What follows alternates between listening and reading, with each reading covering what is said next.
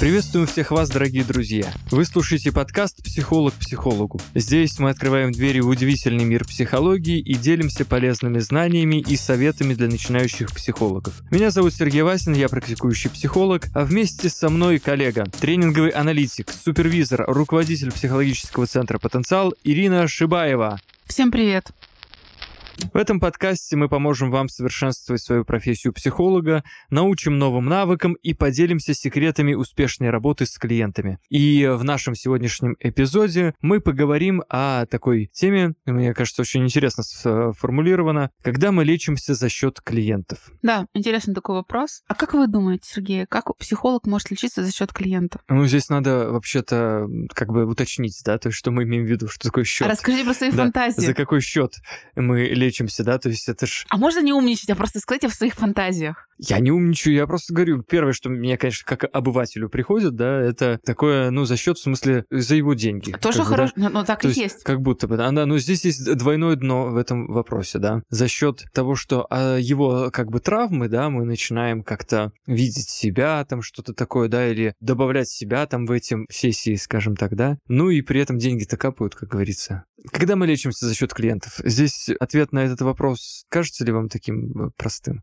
Сложный это вопрос. Когда мы сами не пролечены, тогда лечимся за счет клиентов. Все, да? можно подкаст заканчивать, собственно говоря. Вот и поговорили. Спасибо вам, Сергей Александрович, за развернутый ответ. Да, да, когда мы не пролечены. Поэтому must-have для всех специалистов-психологов, мне кажется, уже устали повторять все специалисты, и коих сейчас очень много на просторах интернета, что без личной терапии нечего делать. И, кстати, вот когда психоаналитиков готовят к тому, чтобы они стали практикующими специалистами за рубежом, не у нас. Они сначала проходят терапию, потом их оценивают, насколько они действительно готовы принимать, то есть они видят себя и другого и делают разницу между тем, что чувствую я и чувствую другой. Дальше ему разрешают обучение и супервизии, а потом уже смотрят, готовы ли они принимать клиентов. Ну, то есть... И супервизироваться. В России, естественно, этого нет. У нас это поставлено зачастую на поток финансовый, и обучение на психолога — это очень дорогое обучение. Очень немало специалистов уходят из этой специальности, потому что это дорого, и они себя не оправдывает, а особенно не оправдывает, когда специалисты начинают принимать, делать ошибки, они будут делать ошибки в начале, особенно когда учатся технике, и, в общем, разочаровываются, что не зарабатывают, не окупают свое образование и уходят. Но большая проблема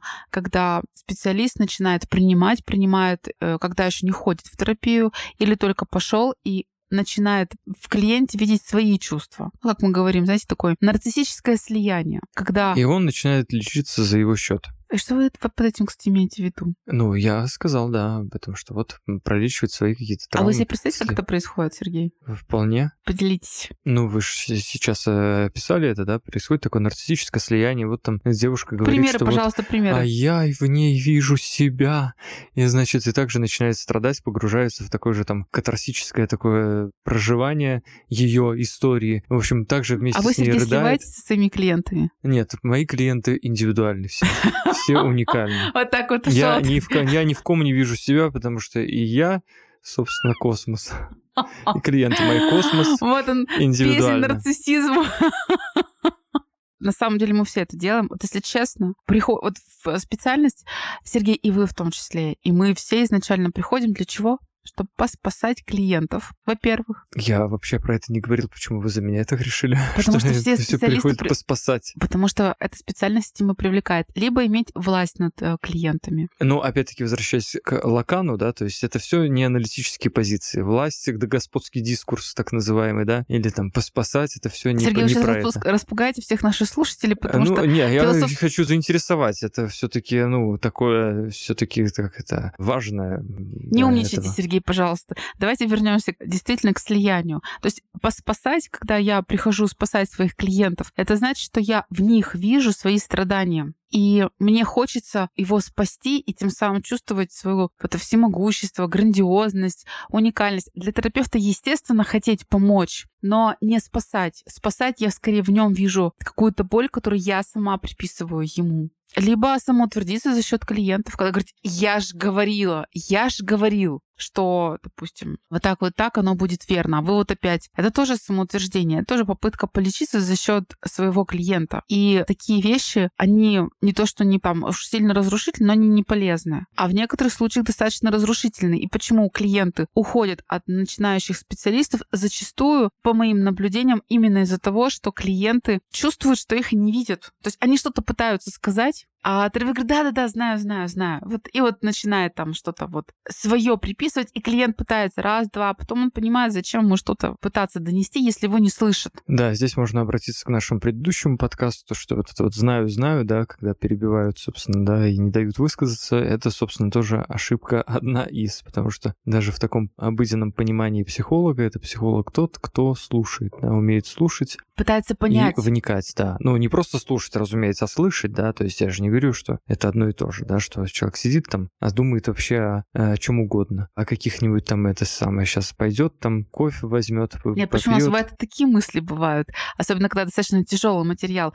Главное это отслеживать. То есть наша самая главная задача, чтобы я и хотела бы на этом подкасте донести, что наша задача за собой постоянно наблюдать, отслеживать себя, свое состояние, состояние клиента. Бывает, конечно, наше внимание начинает переключаться, но я и это должна замечать. И каждый раз, когда я пытаюсь для себя понять, что происходит с клиентом, я всегда должна понимать четко, где мои чувства, где другие, где другой человек. Ну да, здесь, конечно, найти золотую середину такую, чтобы э, не, так сказать, не совсем молчать, сидеть там, да, и, в общем-то, ничего не говорить, хотя это, наверное, и тоже у многих это такое высшее мастерство, когда вроде человек сидит, ничего не говорит, слушает, а происходит какая-то магия такая, да, и человек выходит, тот, который там говорил, и просто просветленный такой. Либо наоборот, когда не дает слово вставить клиенту и что-нибудь там чешет. Ой, да-да-да, это я все знаю. И начинает про себя рассказывать. Это да. вот еще один способ полечиться за счет клиента, когда говорит, ой, подождите, я вам сейчас такое расскажу. И ты вот сидишь как клиент и думаешь, боже мой, зачем я вообще сюда пришел? Че я его слушать? Ну раз ему надо высказаться, ладно, пусть за мой счет высказывается, думает некоторый клиент, но я больше не приду. Это серьезная ошибка и серьезное нарушение. Мы поэтому особенно этим злоупотребляют специалисты не психоаналитического направления, без всяких там нападений или критики, но нам запрещено просто про себя говорить в принципе, а, раскрываться в тех направлениях, где такой жесткого запрета нет. А тем не менее, очень так часто случаются ситуации, когда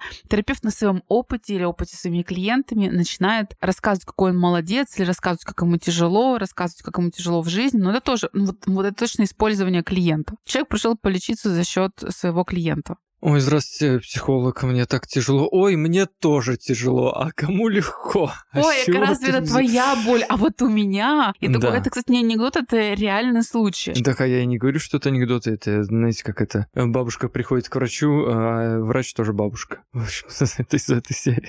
А где смеяться? Ну, нет, нет, это, это просто такой вот, если смешно, значит, обращайся к психологу. Вот как это. Шел, шел мужик по улице, нашел шляпу, а она ему как раз. Смешно? Это что-то из области, да. Ну, вообще ситуация достаточно сложная, потому что когда либо мы рассказываем о своих каких-то страданиях, либо мы хотим похвастаться, рассказывая, ах, вот я вот вылечил вот это, и, конечно, и вас я вылечу. Это тоже злоупотребление, как это. Клиенты выступают нарциссическим расширением своего терапевта. И, кстати, такие, именно такие специалисты могут быть очень успешны. И к таким людям могут, может прямо постоять очередь из клиентов, попасть к этому гуру, к этому великому специалисту, который скажет, я все знаю, я все знаю, сейчас вам все расскажу. И это непрофессиональное и тоже желание вот э, самоутвердиться за счет клиентов. И это нарушение. Ну да, как, э, собственно, доктор, меня преследуют мысли о самоубийстве. Тогда я попрошу вас внести предоплату.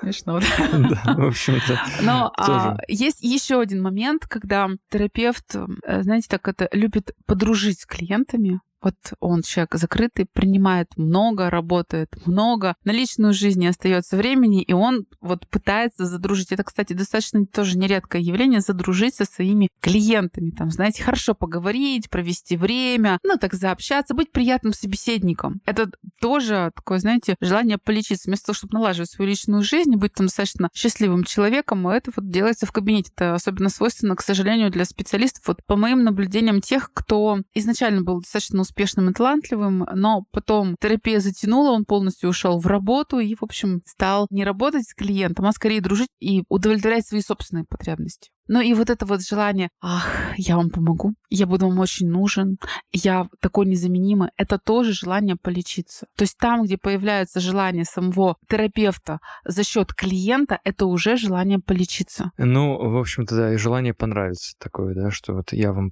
я вам это точно соблазнение. Пом- я вам точно помогу. Ну да, я Это соблазнение, говорю. потому что мы, во-первых, не от нас во многом зависит, поможет терапия или нет. Это еще решает и клиент, даст ли он нам ему помочь. Или, допустим, знаете, запугивание клиента, чтобы он не ушел и меня не бросил. Ведь самое тяжелое в нашей работе, особенно в длительной, почему ее не любят, заключается в том, что нас в любом случае оставят бросят. А иногда ставят еще и обесценивая. И вот это наносит сильно нарциссическую травму. И полечиться это сказать, ой, слушайте, вы вернетесь еще или хотите ходить, хотите больной, хотите там недообследованный, страдаете, раз вы от меня ушли, то будете страдать вечно. Да, это как раз-таки возвращаясь к нашей любимой юмористической теме, да, клиент выходит от психоаналитика и орет. И это ничтожество еще мнит себя тем, кто может меня вылечить от комплекса неполноценности. Смешно. Ну, хочешь. жиза, как говорят э, на- наше поколение. Ваше поколение. Ну, вами. 60 Да ладно. Я думала, вы немножко помладше. И а, как раз а, второй такой момент сложный, помимо желания спасти, это еще желание, так знаете, поберечь свой нарциссизм. А как известно, в терапии будет что атаковать? Естественно, нарциссизм терапевта. И вот если нарциссизм терапевта недолеченный, то он будет стараться тем или иным способом себя как-то защитить. Понравиться, соблазнить, запугать, стать очень удобным. Но это тоже попытка полечить свою нарциссическую травму за счет клиента. Мы должны работать с сопротивлением, но не удерживать своего клиента запугиваниями. Мы должны создавать условия, прорабатывать. Мы должны быть для клиентов в кабинете. Ну да, для клиентов. Это тоже опять-таки анекдот, да? Что-то вас... Вот, Сергей, мне кажется, у вас какое-то сопротивление, потому что вас... Вы начинаете шутить, когда достаточно сильное сопротивление. Ну нет, э, это ночь, идет пятый час телефонного консультирования. Консультант спрашивает клиента, вы про самоубийство думали? Да нет, что вы. А подумайте. Это про неумение ставить границы, да? Да, и про бесплатную терапию, да? Это тоже использование. Ну, Слушайте, но бесплатная терапия — это не То- Только терапия. использование уже клиентом. Нет, А, почему? И клиента и- и тоже. клиента тоже, я такой, я такой всемогущий, я всех могу спасти, взять самых сложных клиентов. И бесплатно. Мне вообще не нужны деньги. Это тоже неправда. Это мы, конечно, это наша работа. Мы зарабатываем себе на жизнь тем, что мы работаем с клиентами. Это тяжелая работа. Тем, что мы помогаем зарабатывать на жизнь нашим клиентам. Э, И это они тоже. же, выходя из э, проблем-то, зарабатывают, а имеется в виду. Ну, не всегда, не все, но в Ну общем, ну, смотря целом, какая цель. Но в целом живут. Уже радостнее. То есть задача терапевта создавать условия и быть для клиента в кабинете, но не быть использованным. Это все-таки немножко разные вещи. И давать тебя использовать в рамках сотрудничества. Свой опыт, свои знания. А второй момент — отслеживать, чтобы наш клиент становился счастливее Мгм. Без саморазрушения и нарушения закона. Ну, желательно, да. Без- Нет, Если он счастливее в саморазрушениях, тогда мы не сработали, мы просто одно перевели в другое. Так в общем-то, здесь надо подумать, э, что это за эротическое удовольствие ему это доставляет, да, то есть ему... Ну, допустим, И человек это пришел, еще пять лет терапии. пришел, с одним симптомом, а потом он э, ушел, допустим, в шапоголизм или алкоголизм, называется, полечили. Ой, как-то вы в один ряд все поставили. Или- Шопоголизм и алкоголизм. Зависимость. А, или алкоголизм, да. Или в соматизацию. Знаете, ему стало легче, но он заболел. Ну уж лучше в шопоголизм тогда, да? Пусть уходит. Да, действительно. Так что, надеюсь, мы ответили на вопрос по поводу того, как можно полечиться и что, что этого нельзя делать. Ну да, как-то вы так это поставили. Мы ответили на вопрос э, по поводу того, как можно полечиться. Не, не лечиться, а да, А, полечиться. как можно полечиться. И потом же э, обрубили, ну, можно сказать, произвели такое, оскопили, да, то есть произвели, в общем-то, такое, редуцировали. Ну, в общем-то, здесь... ассоциации, Сергей? Просто я подвела что... это п- психоанализ головного мозга, как говорится, да, все же потом э, переходит в такую к- категоризацию, да, что уже потом начинаешь мыслить другими, э, ну, терминами. Ужас, ужас, Сергей, давайте заканчивать. Да, это как, знаете, э, опять-таки рекламное объявление. Психотерапевт. Избавляю от алкогольной и наркотической зависимости за один сеанс. Постоянным клиентам скидка. Давайте же заканчивать, Сергей.